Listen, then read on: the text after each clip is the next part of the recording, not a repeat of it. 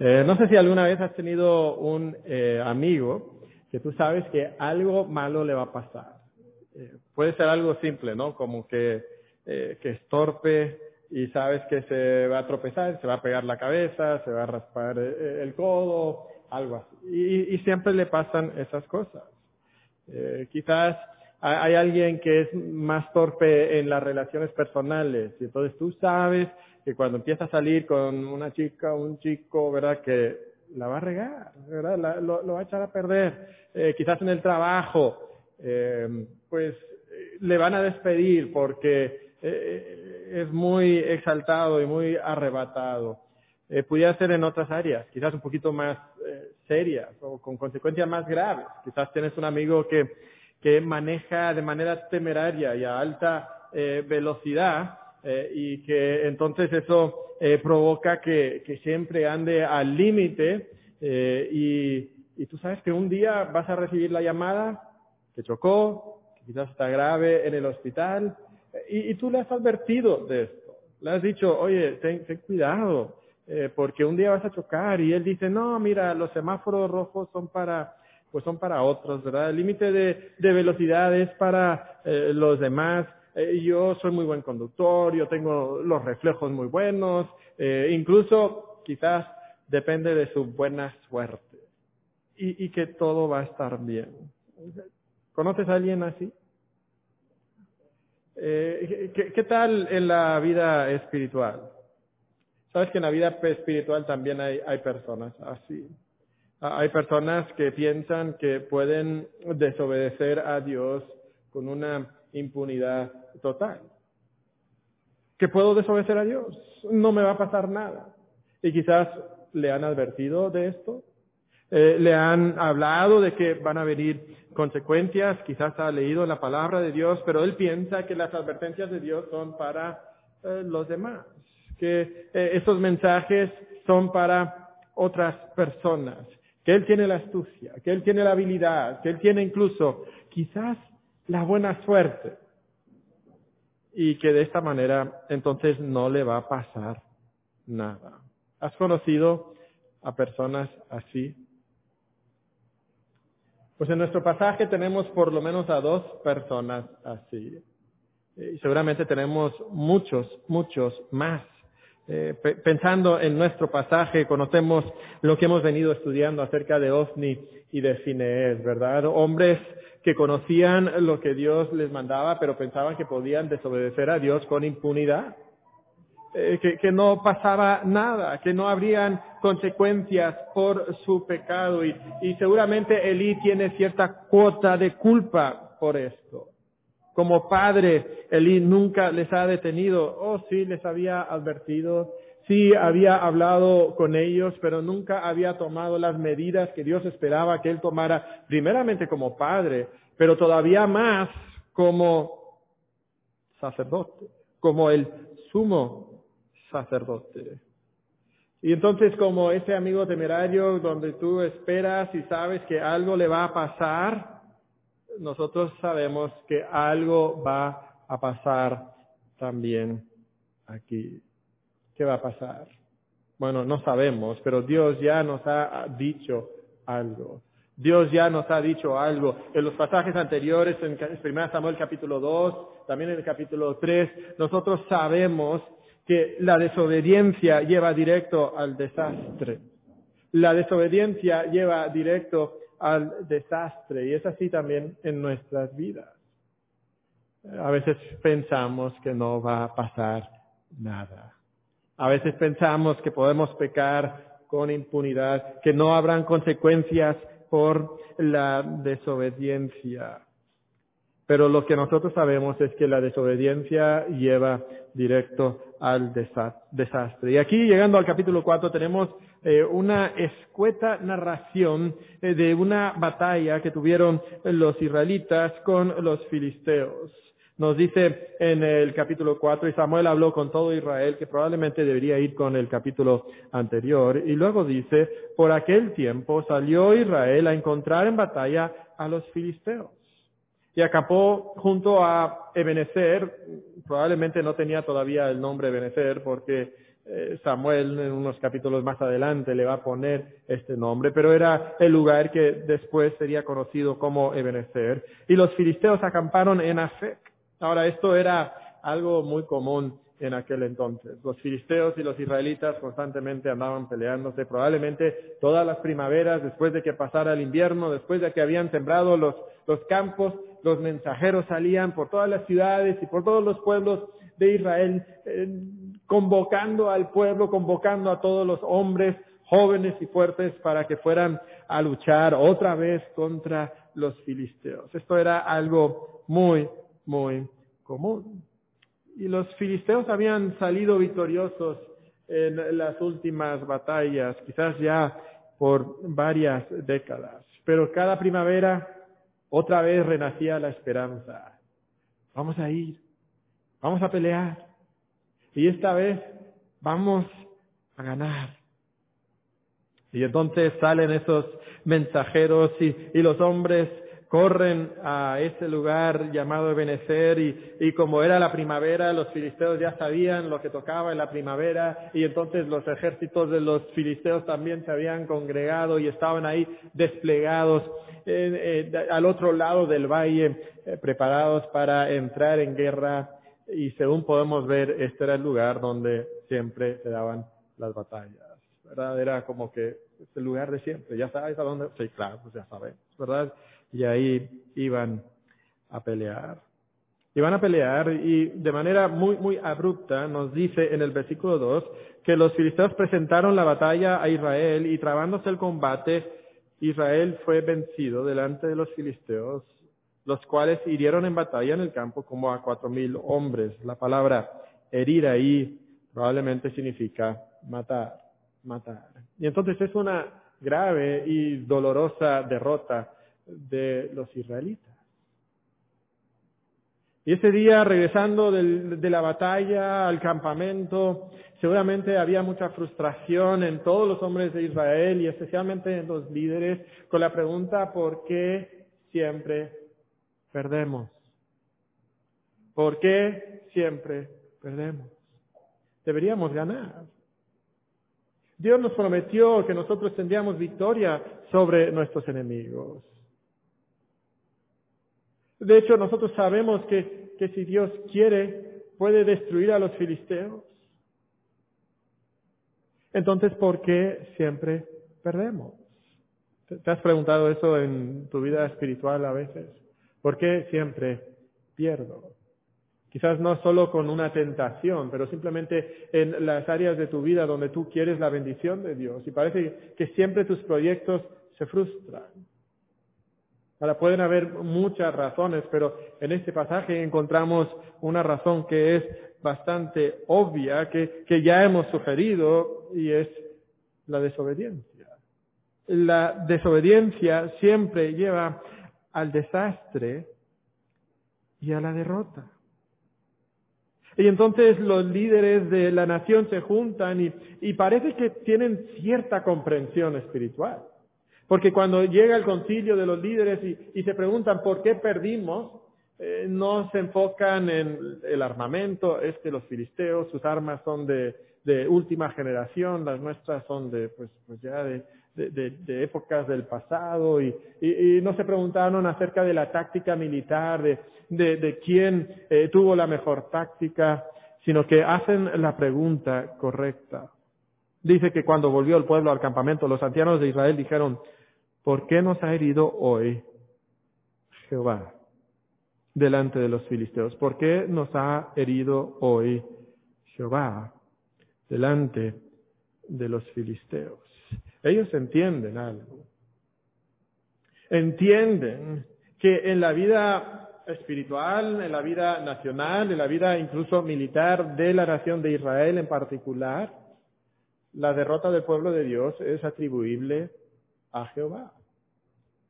Y eso es verdad también en nuestra vida. Tu derrota es atribuible a Dios. Ahora, entiendan bien lo que estoy diciendo. No estoy diciendo que tu caída en la tentación, en el pecado, es la culpa de Dios. Sino que estoy hablando de esos propósitos y de esos planes que, que nunca logran cuajar en tu vida, que, que siempre se frustran, que, que, parece que nunca salen adelante. Pueden ser planes personales, pueden ser planes eh, eh, quizás económicos, pueden ser planes para servir a Dios, quizás en la iglesia o quizás en, la vida de otra persona, quizás son objetivos que te pones eh, para el año nuevo de tu lectura bíblica y nunca salen. Y quizás hay en tu corazón también esa frustración porque siempre salen las cosas mal. Y estos hombres saben que si estas cosas siempre salen mal, es atribuible a Jehová. Porque Jehová es fiel y soberano. Eso es parte de la lección principal que estamos aprendiendo de Primera de Samuel. Jehová es fiel y soberano sobre las naciones. Y estos hombres creen en la soberanía de Dios. Saben que Dios es poderoso.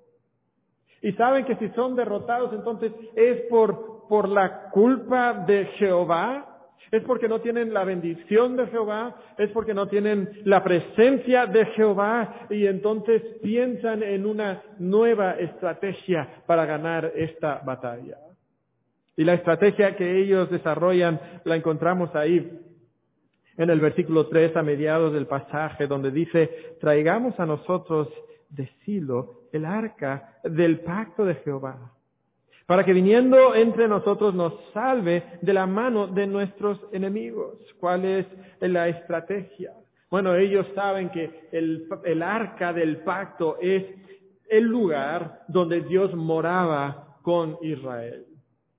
La gloria de Dios, la gloria chequiná de Jehová se manifestaba encima del arca del pacto bajo las alas de los querubines que estaban sobre la tapa de ese, arca. En este lugar Dios manifestaba su presencia de manera visible en el lugar santísimo. Y estos hombres piensan, vamos a traer el arca del pacto porque es la señal de, la presencia de Jehová entre nosotros, de que nosotros somos el pueblo de Dios.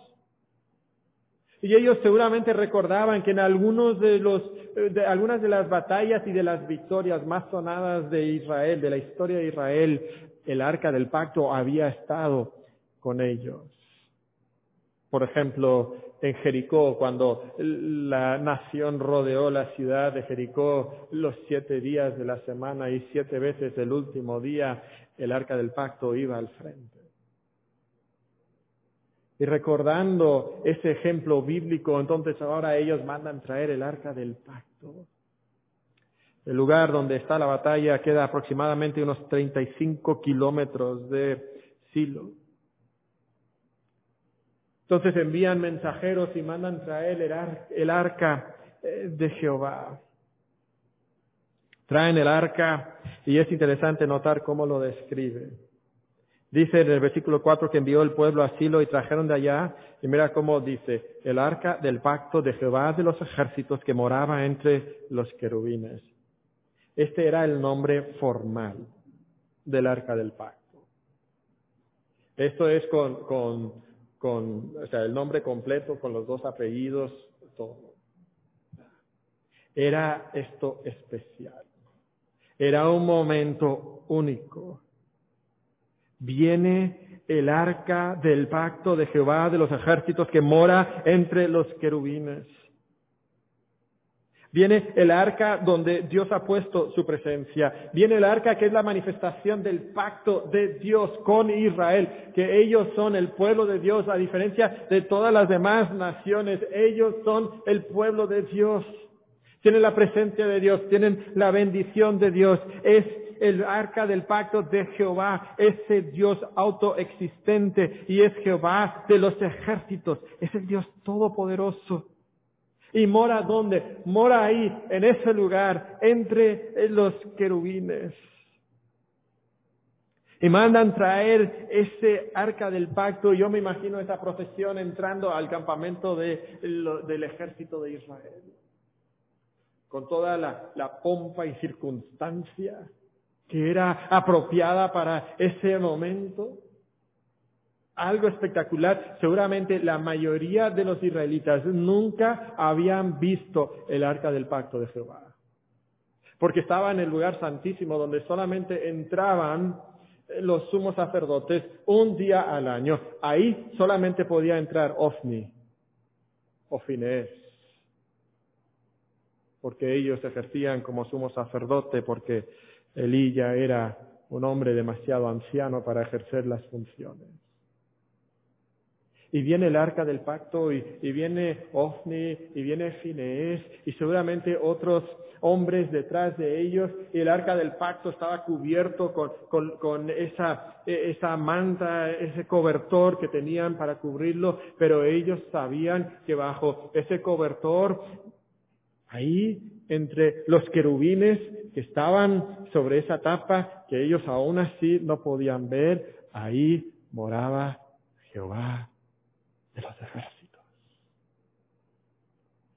Los hombres empiezan a celebrar, empiezan a gritar, empiezan a tocar los tambores, empiezan a tocar los cuernos de carnero, empieza a sonar el, el grito, la celebración, el júbilo, a tal grado que nos dice que en el campamento de los filisteos, que estaba en Afet, aproximadamente a unos cuatro kilómetros de distancia del otro lado del valle, se escuchaba el clamor. Miles y miles de hombres aclamando y celebrando la presencia de Jehová entre ellos. Los filisteos escuchan este ruido y pueden detectar que, que, no es el ruido de lamento por la derrota, eso es lo que ellos esperarían, pero aparentemente eh, es un ruido de júbilo y de celebración y, quieren saber qué está pasando y, seguramente como en toda guerra y en todo ejército tienen sus espías en el campamento de los israelitas y, van llegando un espía tras otro espía y viene con una noticia que era sorprendente para ellos han traído el arca del pacto de Jehová de los ejércitos que mora entre los querubines. Jehová está entre ellos.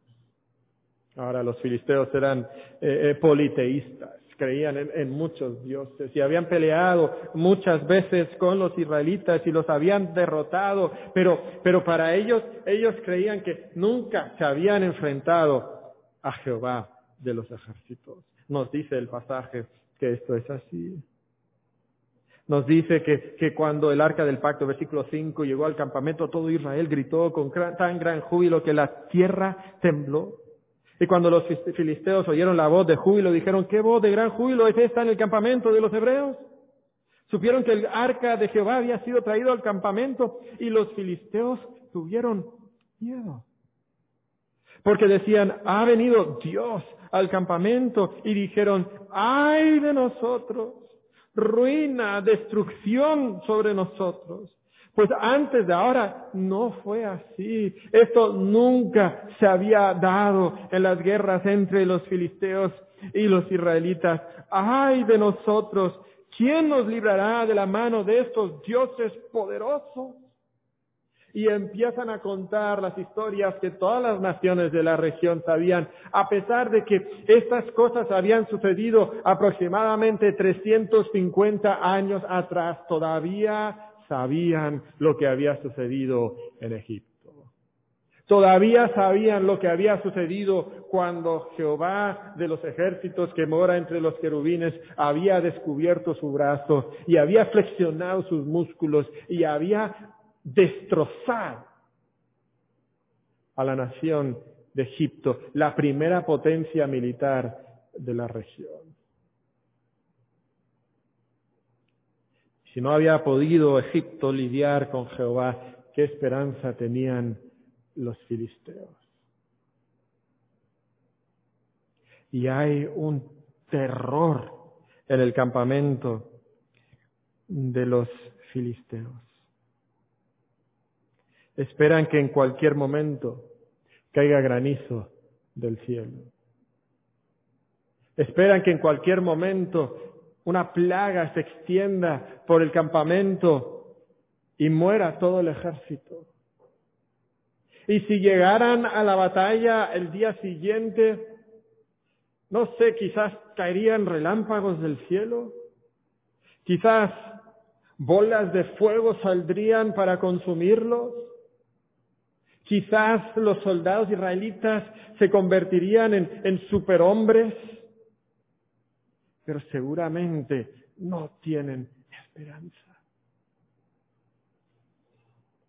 Después de este lamento, los filisteos se dan cuenta, pues, que no les queda otra. Simplemente fajarse y salir a la batalla. Dice en el versículo 9, esforzaos, oh filisteos, y sed hombres. Estaban siendo como niños llorando. No, sed hombres, vamos. Solo nos queda luchar. Si no queréis servir a los hebreos como ellos nos están sirviendo a nosotros, solo nos queda ser hombres y salir a pelear. Y entonces sale a la batalla. Creo que ahora mismo la historia se, se tiñe de cierto dramatismo. Hablando de aquellas personas que manejan de manera temeraria. He, conversado con algunas personas que han estado en algunos accidentes vehiculares algo severos. Y varios de ellos han comentado que, que cuando, eh, que, llega un momento donde, donde parece que todo se detiene. Y, tú sientes que tu vehículo se sale de control y está derrapando y tú ves que se acerca quizás eh, el, el despeñadero o que se acerca eh, eh, el vehículo y, tu, vehículo está derrapando, estás intentando frenar, estás intentando controlarlo y, sabes que vas a chocar. Y, sabes que no hay nada que puedes hacer para detenerlo. Y no sé si, si tú sientes eso, pero cuando llego a este punto de la lectura, yo siento eso está derrapando, está fuera de control. ¿Por qué lo sabemos? Lo sabemos por el capítulo 2 y el capítulo 3. Sabemos que esto no va a terminar bien. Sabemos que Dios ha anunciado la muerte de Ofni y Finés. Y sabemos que ahí están Ofni y Finés. Pero también está el arca del pacto seguramente Dios no va a dejar que, que Israel sea derrotado. No, no puede ser. Pero hay esa sensación de que algo está a punto de suceder y, que va a ser algo malo. Ahora, tú y yo sentimos esto porque hemos estudiado 1 Samuel 2 y 3, pero los israelitas Quizás no lo sabían o no le habían prestado atención o, se habían olvidado de eso y ellos están confiados y temprano por la mañana despliegan sus tropas y lanzan eh, el ataque y, los pesimistas y temerosos filisteos también se ponen ahí eh, para intentar rechazar sabiendo que su destino es ser derrotado, pensando que, que no van a sobrevivir y solo les queda salir a la batalla eh, y, pelear contra este gran Dios, contra Jehová de los ejércitos y, entran en la batalla y la valiente resignación de los filisteos se torna en una cautelosa sorpresa, porque no cae granizo del cielo ni salen relámpagos del cielo azul, ni hay bolas de fuego y los israelitas no son superhombres. Los confiados israelitas pensaban que habría una victoria fácil y, de repente empiezan a darse cuenta que, que no es fácil. Empiezan a darse cuenta que, que la batalla no es lo que ellos pensaban que serían. Y los filisteos empiezan a agarrar confianza y, empiezan a, matar a los israelitas y cae un escuadrón y cae otro escuadrón y luego otro y otro y otro y de repente el pánico se apodera de los, del ejército hebreo y empiezan a correr. Y son derrotados sobre el campo de batalla y nos dice el pasaje que en la primera batalla habían muerto cuatro mil hombres, pero ahora mueren treinta mil. Es una masacre masacre. Es una derrota increíble, inconcebible. Pero hay algo que todavía es peor. Seguramente cuando era evidente que iban a ser derrotados, los sacerdotes empezaron a, quitar el arca del pacto, a sacarlo del campo de la batalla, pero cuatro hombres cargando una pesada, eh, la pesada arca eh, era imposible que avanzaran rápidamente y los soldados filisteos llegan hasta el arca del pacto y ahí está Ofni y Finees y, y quizás hasta el último momento pensaban, este es el momento. Este es el momento cuando van a salir relámpagos del arca del pacto y, y, van a dejar como, como esqueletos a, todos los que están a nuestro alrededor.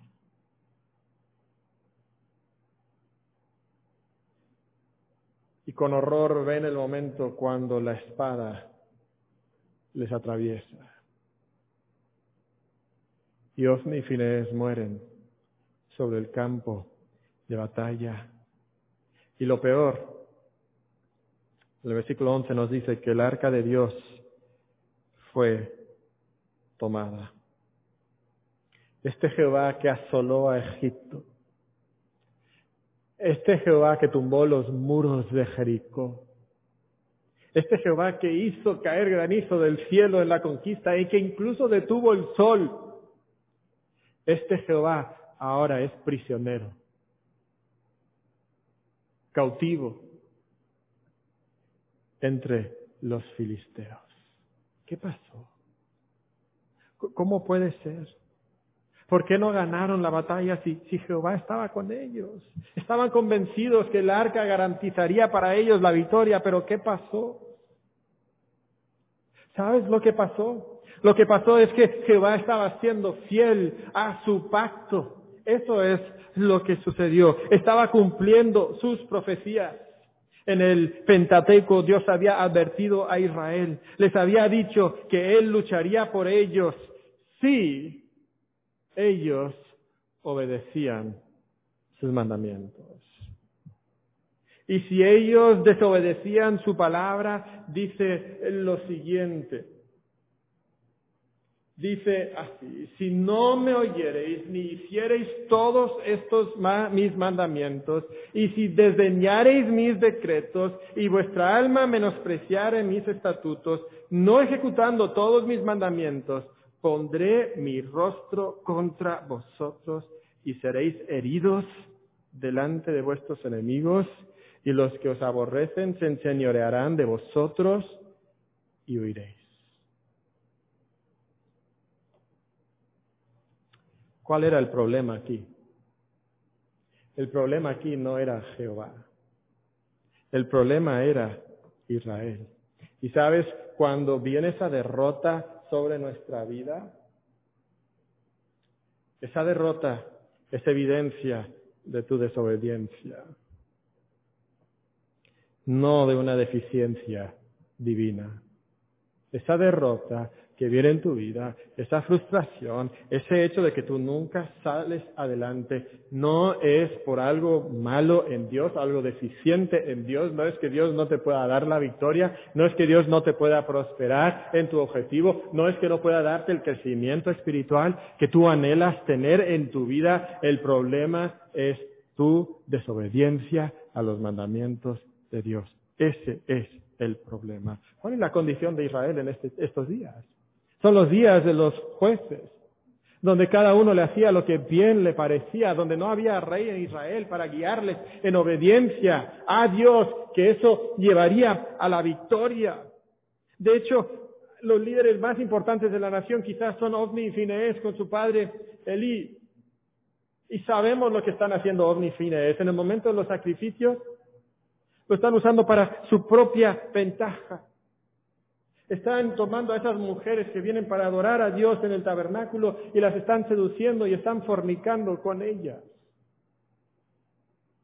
Son hombres que están viviendo en una desobediencia abierta a Dios y ahora Dios es fiel a su pacto y trae derrota sobre la nación de Israel por su desobediencia, tal cual Él había dicho, tal cual Él había anunciado. Jehová sigue siendo el creador omnipotente del universo. Él sigue siendo Jehová de los ejércitos que mora entre los querubines. Jehová sigue siendo el que puede aniquilar a Egipto. Jehová sigue siendo el que puede destruir los muros de Jericó. Y era así este día en el campo de batalla con Osni y y es verdad también en nuestro día, en nuestra vida también. Este es nuestro Dios. Y si hay derrota en nuestra vida, solamente es evidencia de la desobediencia de nosotros. Es interesante notar cómo ellos quieren usar a Dios como un amuleto de buena suerte en su vida.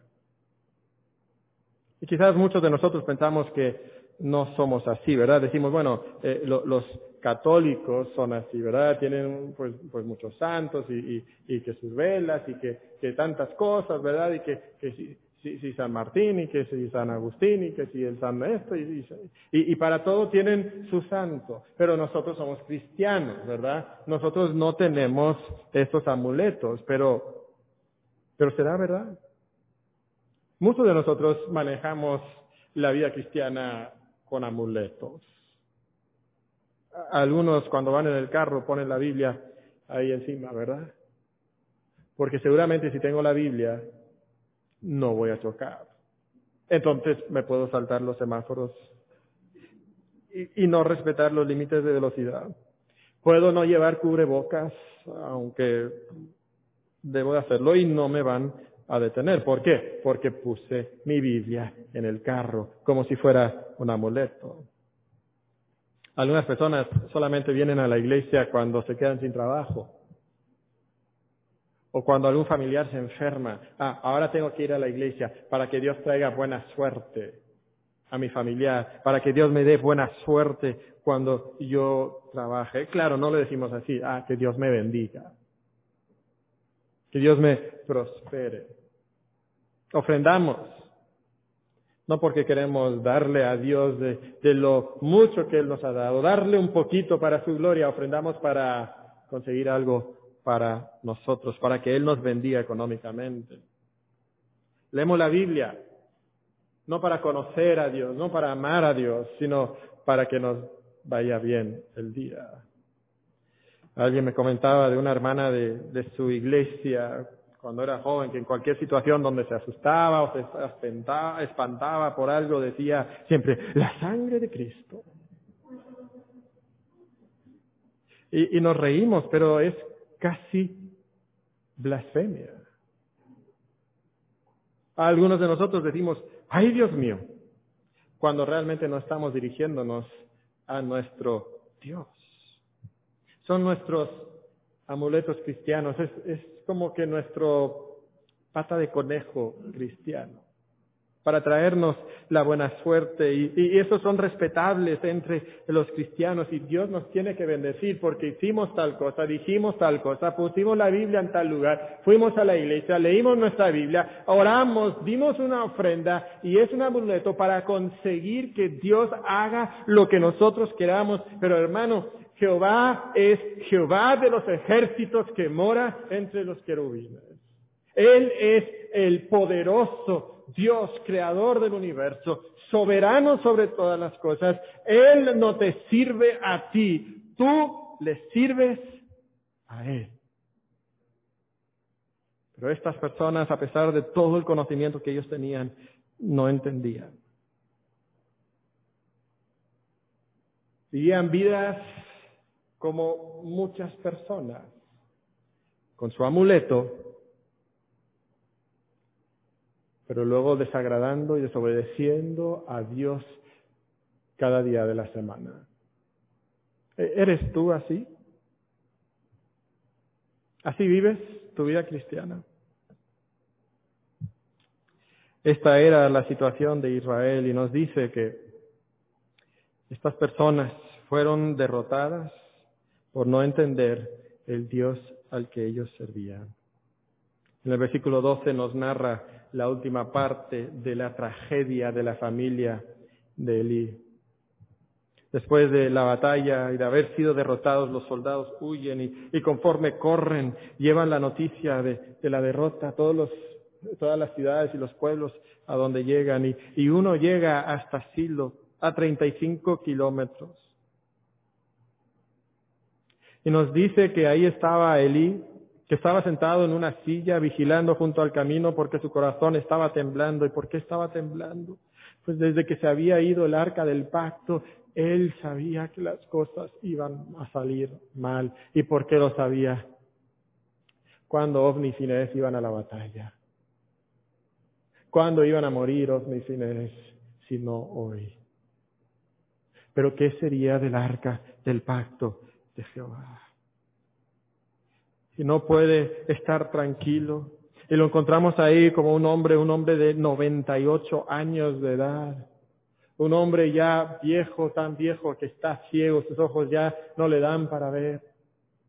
Y ahí está sentando, sentado, seguramente intentando medir los tiempos, a ver se fue el arca, tuvieron que viajar los 35 kilómetros y, y, y, luego la batalla y, y, luego alguien viene para, para dar noticia y él sabe que más o menos ahora tiene que estar llegando y está ahí sentado por el camino y, de repente escucha un alboroto y, y no sabe qué es el alboroto, qué está pasando, qué habrá sido y escucha gritos. Pero él sabe que son gritos de lamento. Y quizás piensa, bueno, quizás Sofni y Finés murieron, pero, pero el arca del pacto. Seguramente el arca del pacto, no. Seguramente no pudieron tocarlo. Seguramente el arca está bien, pero, pero escuchan, escucha los gritos y alboroto y, y no puede esperar. Y, y, entonces envía a alguien para que vaya a traer al mensajero y, y nos dice en el versículo 14 que vino el mensajero, y dio las nuevas a Elí. Era ya Elí de edad de 98 años y sus ojos habían oscurecido de modo que no podía ver y dijo pues aquel hombre Elí, yo vengo de la batalla, he escapado hoy del combate. Y Elí dijo, ¿qué ha acontecido, hijo mío? Y el mensajero respondió diciendo, Israel huyó delante de los filisteos. Y también fue hecha gran mortandad en el pueblo. Y también tus dos hijos, Ovni y Finés, fueron muertos. Y el arca de Dios ha sido tomada. Inconcebible. ¿Cómo puede ser? No, no puede ser. Y al escuchar esa noticia, Elí ya no aguanta más. Nos dice que aconteció que cuando él hizo mención del arca de Dios, Elí cayó hacia atrás de la silla al lado de la puerta y se deslocó y murió porque era hombre viejo y pesado y había juzgado a Israel 40 años. Esta es la triste historia de Elí. Sabes, e-, Elí es un personaje muy triste. La Biblia lo representa como un líder incompetente, un líder sin discernimiento, sin capacidad. E, es casi, y, perdonen la expresión, pero es casi un bobo. Es casi un, tonto. Ve una mujer orando y, piensa que está borracha. Esa es la primera vez que nos topamos con Elí. Es un mal padre, a tal grado que es un mal sumo sacerdote. Cuando, Dios habla, no lo identifica hasta la tercera vez. Es que no conoce. Y ahora lo encontramos aquí, ciego, gordo, viejo, inútil y finalmente tirado en la tierra, desnucado. ¿Cómo sucedió todo esto? Quisiera que notáramos aquí tres lecciones que podemos extraer de, de esta porción, lo que hemos visto hasta ahora. Y, y, quiero repasar aquí algunas cosas. Noten que después de la primera derrota, los israelitas se vuelven a Jehová. Es lo correcto, ¿verdad? Tienen conocimiento doctrinal o teológico, bíblico. Saben quién es Jehová, es soberano. Saben que el arca puede ser llevado al campo de batalla, o eso creen. Saben que Él es omnipotente. Saben que puede derrotar a los filisteos. Pero algo anda horriblemente mal a pesar de todo su conocimiento. Tienen fe, creen en lo que el Antiguo Testamento dice acerca de Dios. Pero ¿sabe lo que anda mal? Es que no practican, no hacen lo que deben de hacer en sus vidas. Y sabes, creencia sin obediencia es insuficiencia. Creencia sin desobediencia es insuficiencia. No es suficiente que tú sepas. No es suficiente que tú conozcas. No es suficiente que tengas conocimiento doctrinal. Creencia sin obediencia es insuficiencia. Ahora llegamos aquí a Elí. Y tenemos un hombre que está anhelando que el arca del pacto esté a salvo. El pasaje lo repite, lo dice dos veces. Su preocupación no eran sus hijos, su preocupación era el arca del pacto. Él amaba a Dios sinceramente. Entonces, ¿cómo llegó este desastre a su vida? ¿Cómo llegó esta tragedia a su vida? El problema de Elí es que sí amaba a Dios, pero no acataba sus mandamientos y por eso terminó deshonrando a Dios en su vida y en su familia. Y sabes que amar sin acatar es deshonrar a Dios. Amar sin acatar es deshonrar a Dios. Y muchos de nosotros decimos que amamos a Dios, muchos de nosotros decimos que, que, nuestro corazón es sincero y que por tanto nadie nos puede juzgar y que sí tenemos algunas cositas en nuestra vida, pero total, Dios me ama y Dios sabe que yo le amo a Él y que todo es muy sincero y todo es muy sentimental y Dios dice, Jesucristo dijo, si me amáis, guardad mis mandamientos. Eso es lo que hace falta. Entonces, no sé si notamos aquí, pero tenemos un trío de, tres cualidades esenciales en nuestra vida que tenemos que tener. ¿Cuáles son esas tres cosas? Sin este trío esencial, creer, amar y obedecer, vas a perecer. Sin este trío esencial, creer, amar y obedecer, vas a perecer. Va a venir desastre, va a venir derrota, no puede haber victoria espiritual. Y creo que cada uno de nosotros tiende hacia uno de estos tres aspectos. Algunos de nosotros tendemos hacia el intelectualismo. E-, es todo doctrina, es todo conocimiento. Nos gusta estudiar, nos gusta conocer, nos gusta leer, pero no practicamos. No obedecemos, no cambia nuestra vida, no cambia la manera que interactuamos con nuestra familia, con nuestros vecinos. Quizás si analizáramos nuestro corazón, veríamos que nuestro corazón está frío a pesar de todo lo que nosotros conocemos. Otras personas tienden al sentimentalismo. Ay, la vida cristiana, qué bonito. Ay, cuánto amo a Dios. Y, amo a Dios. Y mi amor por Él es, sincero y es ferviente. Y porque tengo esas emociones muy fuertes, pues entonces eso es lo único que a Dios le importa, ¿verdad? Total, Jesucristo dijo que el mandamiento más grande es amar a Dios con todo mi corazón. Y yo amo a Dios con todo mi corazón. Eso es lo único que importa. Y no es verdad. No es verdad. Tú puedes tener un amor sentimental por Dios. Quizás Elí tenía esa clase de amor. Era sincero, era genuino. Pero no quería acatar los mandamientos de Dios y separar a sus propios hijos del sumo sacerdocio. Y por eso vino desastre sobre él y sobre su familia. Y sabes que algunos cristianos, muchos de esos cristianos que enfatizan el sentimentalismo cristiano, no le dan importancia a la obediencia en su vida. Ay, pues sí tengo mis pecaditos, pero no pasa nada. Total, Dios me ama y yo le amo a Él. A veces algunos de nosotros tendemos hacia la obediencia, tendemos hacia el legalismo. Ah, la vida cristiana es obedecer a Dios. Y, y, tú cumples sus mandamientos, y tú tienes tus normas, y tienes tus reglas, y tú eres muy disciplinado, pero tu corazón está frío y apagado y lejos de Dios. Pero si tú quieres tener victoria en tu vida espiritual, tú tienes que tener este trío, tú tienes que creer, amar y obedecer. Y si no, vas a perecer. Puede ser que perezcas eternamente. O puede ser que simplemente como Elí venga la destrucción y la ruina sobre tu vida, sobre tu vida espiritual, sobre tu familia, sobre tus proyectos, sobre todo lo que tú quieres emprender para Dios. ¿Por qué? Porque lo que todos necesitamos es este trío. Este trío, ¿cuál es? Creer, amar y obedecer. Creer, amar y obedecer. Y viene el desastre sobre Elí. Eh, la verdad no ha terminado el pasaje porque llegamos al versículo 19 y sigue el desastre. Sigue el desastre. Nos dice que la mujer de Finees, la nuera de Elí, estaba embarazada y cuando escucha todo lo que estaba pasando, pues su cuerpo no aguanta. Entra en sus dolores de parto y sus fuerzas se desvanecen y ya no puede continuar.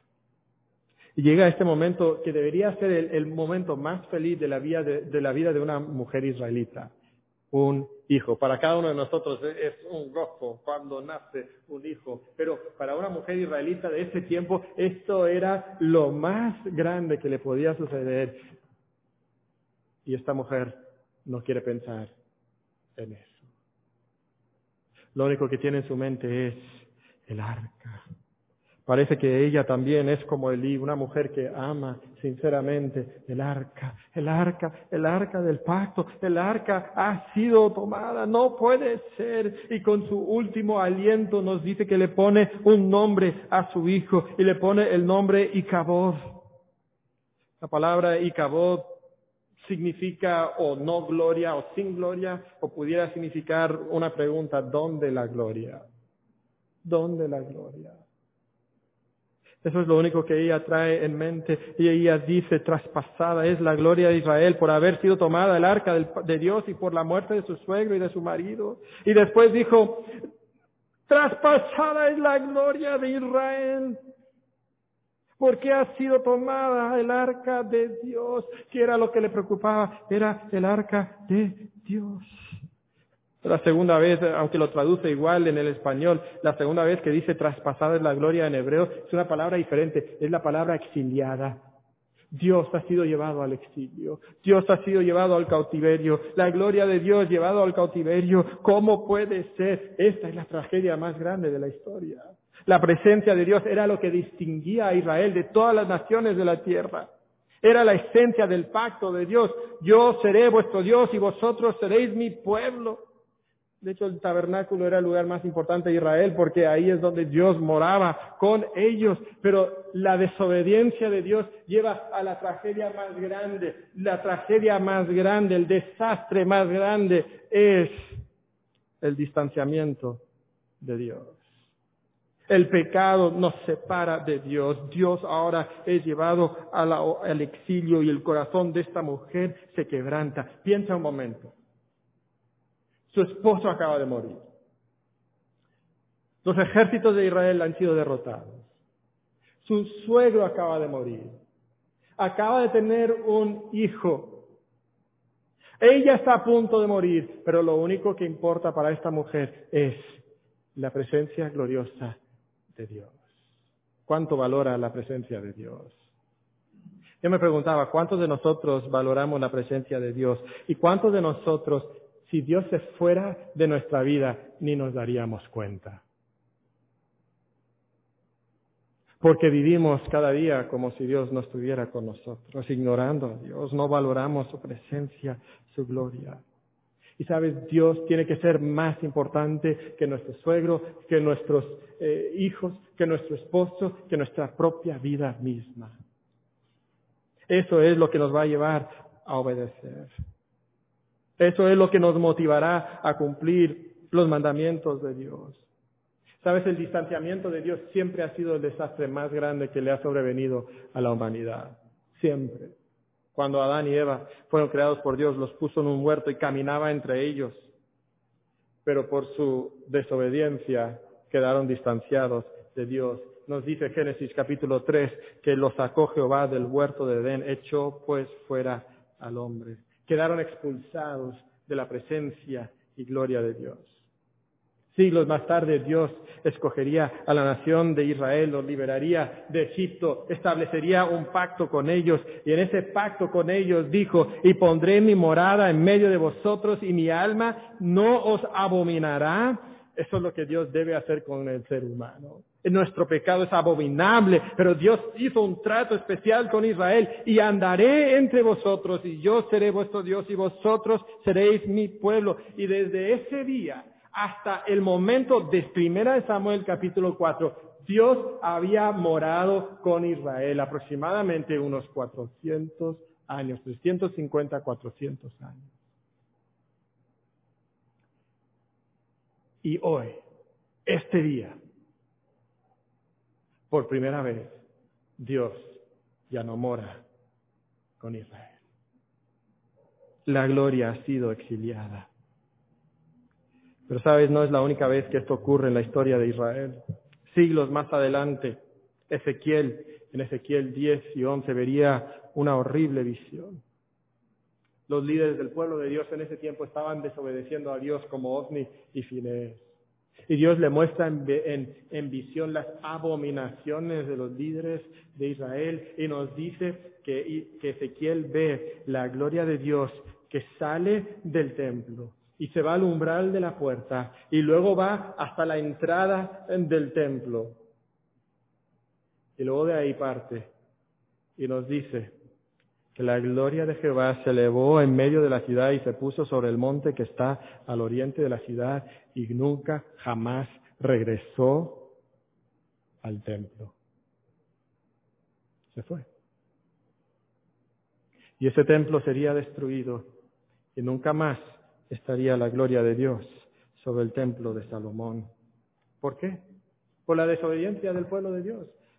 La tragedia más grande a la que nos lleva es al distanciamiento de Dios. Y nosotros vemos aquí que Dios no puede ser burlado. ¿Quién es Dios? Es nuestro Dios fiel y soberano. Y Dios está escogiendo y exaltando a un humilde rey que va a guiar a su pueblo en obediencia y victoria. Esto ya lo sabemos, ya lo vimos. Pero ¿cuánto necesita el pueblo este rey que les guíe en obediencia y victoria? Porque este pueblo no puede obedecer a Dios. Este pueblo no puede. Y después de que se separó la gloria de Dios en Ezequiel, pasó siglo tras siglo sin la presencia de la gloria de Dios, la humanidad distanciada de Dios. Ese Dios que puede dar victoria a los que le obedecen, pero el gran problema es que no podemos obedecerle. Ese es nuestro problema. Y nuestra desobediencia nos separa de Dios. Entonces, ¿qué esperanza tenemos? El apóstol Pablo dice que vivimos en esta tierra sin esperanza y sin Dios. Y así vagó la humanidad hasta que un día el verbo fue hecho carne y habitó entre nosotros y vimos su gloria, gloria como del unigénito del Padre, llenos de gracia y de verdad. Y ese verbo fue hecho carne para que pudiera ser el Cordero de Dios que quita el pecado del mundo y que pudiera traer reconciliación con Dios, que a pesar de nuestro pecado, a pesar de nuestra desobediencia, que pudiéramos tener una relación con Dios. Y ese Cordero que murió se convirtió en la manifestación más grande de la gloria de Dios y Dios resplandece en nuestros corazones para iluminación del conocimiento de la gloria de Dios, donde en la faz de Jesucristo. ¿Y cómo resplandece esa gloria? Resplandece en la luz del Evangelio de la gloria de Cristo, el cual es la imagen de Dios. Y ahora esa obediencia perfecta que no nos caracteriza, nos puede caracterizar por la persona de Cristo. Ahora Dios pone su espíritu en nosotros para que la ley que no podíamos cumplirla, podamos cumplir la justicia de la ley. Y ya no teniendo que seguir un código, sino andando en el espíritu, no satisfacemos los deseos de la carne, algo que la ley nunca pudo hacer. Y ahora tenemos esa presencia de Dios en nosotros mismos, pero todavía esperamos el cumplimiento final cuando descienda la nueva Jerusalén. Y Juan dice que cuando descendió la nueva Jerusalén, oí una gran voz del cielo que decía, He aquí el tabernáculo de Dios con los hombres, y Él morará con ellos, y ellos serán su pueblo, y Dios mismo será su Dios, estará con ellos como su Dios. Y nos dice que la ciudad no tiene necesidad de sol ni de luna que brillen en ella, porque la gloria de Dios la ilumina, y el Cordero es su lumbrera. Y ese día cuando la gloria fue traspasada. Ese día nadie podía concebir lo que Dios estaba haciendo. Pero Dios siempre está obrando. Y es verdad que nuestra desobediencia trae el desastre más grande, que es distanciamiento de Dios. Nos aleja de Dios. Ahora, si eso es verdad, tengo aquí unas aplicaciones muy breves. Primeramente, cree el Evangelio.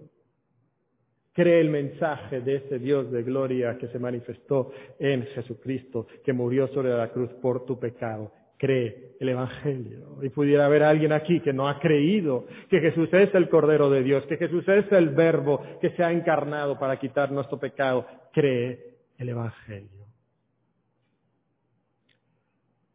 Número dos, predica el Evangelio, predica el Evangelio. La única solución al distanciamiento que existe entre Dios y el hombre es el Evangelio. Y si nosotros no predicamos el Evangelio, la humanidad no tiene la posibilidad de acercarse a Dios. Predica el Evangelio, pero también predícate a ti mismo el Evangelio, no solo a los demás.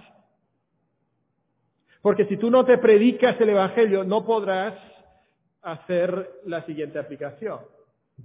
Obedece sus mandamientos. No podrás obedecerle. En tus fuerzas no puedes obedecerle. Obedece sus mandamientos. Obedece sus mandamientos porque el desastre viene por la desobediencia. O sea, la desobediencia, ¿a dónde lleva? Lleva directo al desastre. Pero no obedezcas solamente para no tener desastre en tu vida. Obedece porque si no, tu desobediencia te separa de Dios. Te separa de Dios. Ahora, si, eres hijo de Dios, no pierdes tu posición de comunión con, de, de posición de hijo de Dios, si pierdes tu comunión con Dios. Y eso debería ser lo que más nos duele. Como la nuera de Finés, de, de. También recuerda el trío esencial, creer, amar y obedecer. Y analiza tu vida y piensa por qué pie cojeas. O sea, ¿tú a cuál tiendes? ¿Tú, ¿Tú cuál tiendes a despreciar de estos tres? Y trabaja ese aspecto. Y la última aplicación, padres, cultiven el trío esencial en la vida de sus hijos. Tus hijos necesitan el trío esencial. No te conformes con que crean, con que tengan conocimiento. No te conformes con el sentimentalismo. Ay, es que mi hijo es muy sincero en su fe. Está bien, pero tiene que creer y tiene que obedecer también. No te conformes con que tus hijos sean buenos, legalistas, cumpliendo con las reglas. Trabaja en su corazón, que conozcan quién es Dios y que amen a ese Dios. Ellos lo necesitan, pero entiéndeme bien, si tú no lo tienes, difícilmente ellos lo tendrán. Elí no tuvo el equilibrio en su vida y por tanto sus hijos tampoco lo tuvieron. Y entonces como padres tenemos que cultivar esto sí en la vida de nuestros hijos, pero tenemos que cultivarlo en nosotros. Yo te pregunto el día de hoy, si la presencia de Dios se fuera de tu vida, ¿te darías cuenta? Tu desobediencia te lleva a distanciarte de Dios. Entonces obedece a Dios, motivado por la obra de Cristo. Y de esta manera podrás tener comunión con Él. Padre, te damos gracias por tu palabra. Señor, no nos damos cuenta de cuán lejos estamos de ti. Estamos tan acostumbrados a vivir lejos de ti. Y por eso el pecado y la desobediencia se nos hace tan normal y de tan poca importancia. Pero Señor, hay consecuencias de la desobediencia y la más grande es el distanciamiento de ti. Perdónanos por estar lejos de ti. En nombre de Cristo pedimos esto. Amén.